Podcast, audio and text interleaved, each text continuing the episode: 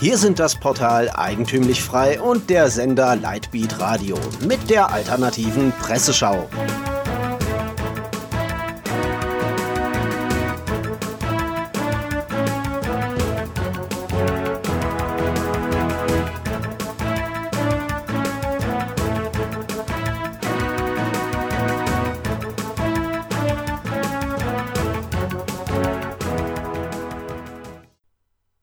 Sie hören die alternative Presseschau. Am Mikrofon Florian Müller. Themen des Tages: Attac, Pakistan, Katholiken und Finkelkraut. Attac. Ende einer linken Beeinflussungsära.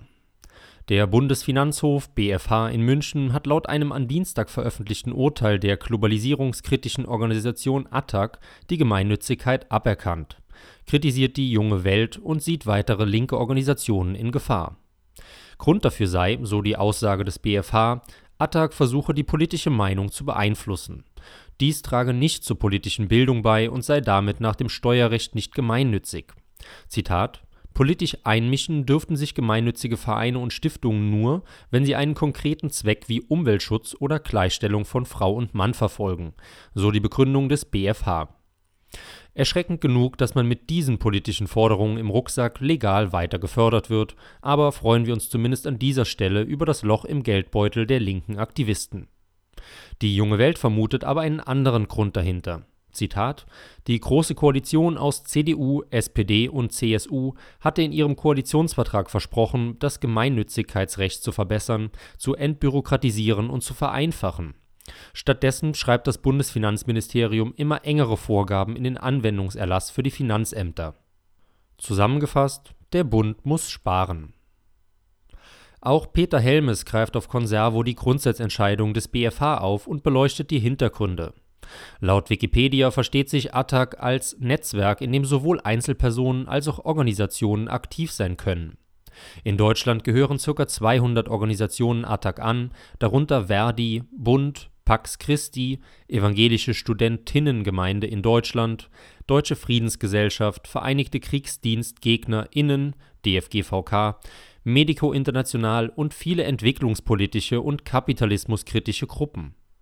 Momentan sind von den über 29.000 Mitgliedern viele in den etwa 170 Regionalgruppen oder den bundesweiten Arbeitsgruppen aktiv, zitiert Helmes und betont Immer wenn ich die Aufzählung dieser friedliebenden, demokratischen Aktivistinnen und Organisationen sehe, schwillt mir der Kamm.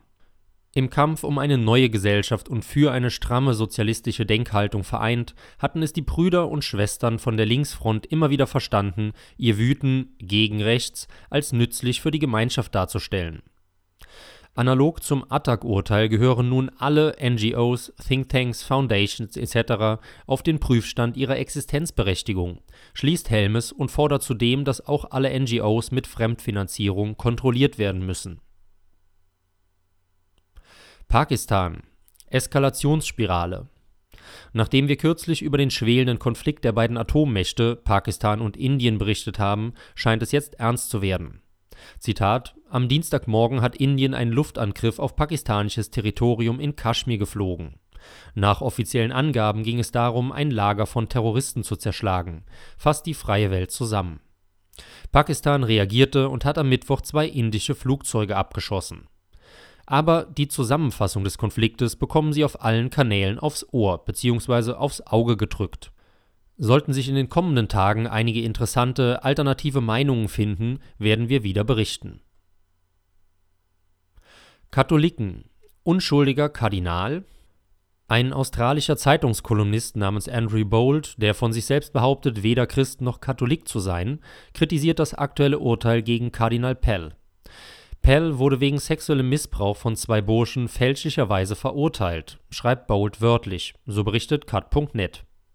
Für ihn sei klar, dass Pell als Sündenmann und Bauernopfer für die Taten der katholischen Kirche herhalten müsse.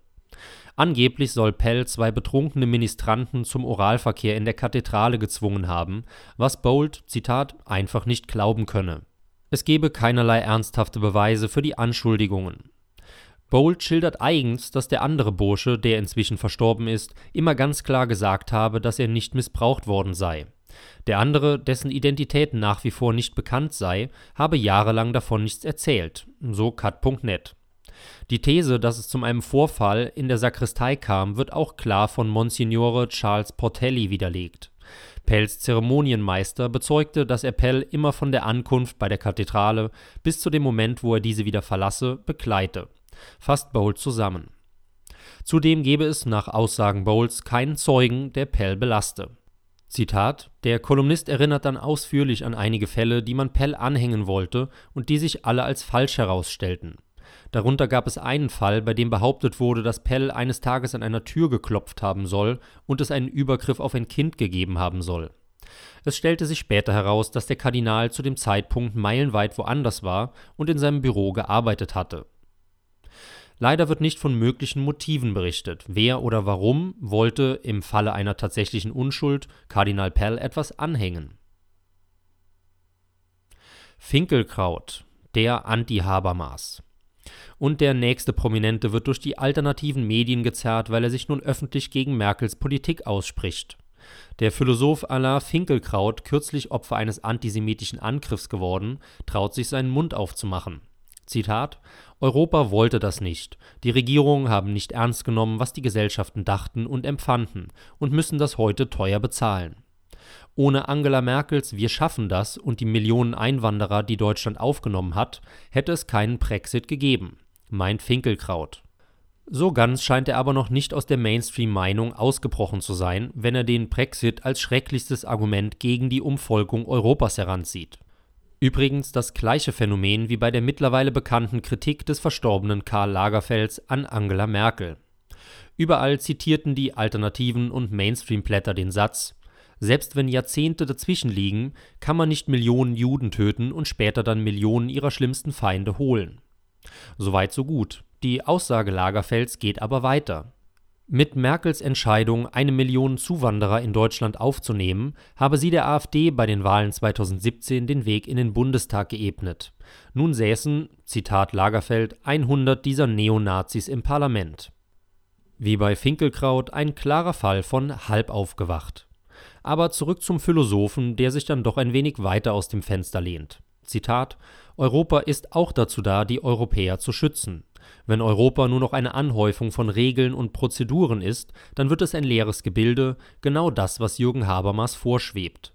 Mit Herrn Habermas werden wir nicht Europa retten. Zitiert das zuerst Magazin die Aussage des französischen Philosophen. Sie hörten die alternative Presseschau. Redaktion und Zusammenstellung Florian Müller, der sich am Mikrofon verabschiedet. Sie hörten die alternative Presseschau. Für Sie bereitgestellt vom Sender Lightbeat Radio und dem Portal Eigentümlich Frei.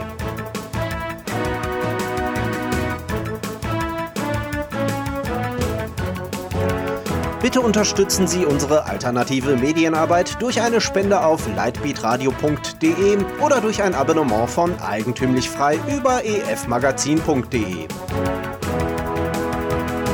helfen Sie uns, die frohe Botschaft auf vielen weiteren Podcasts zu verbreiten.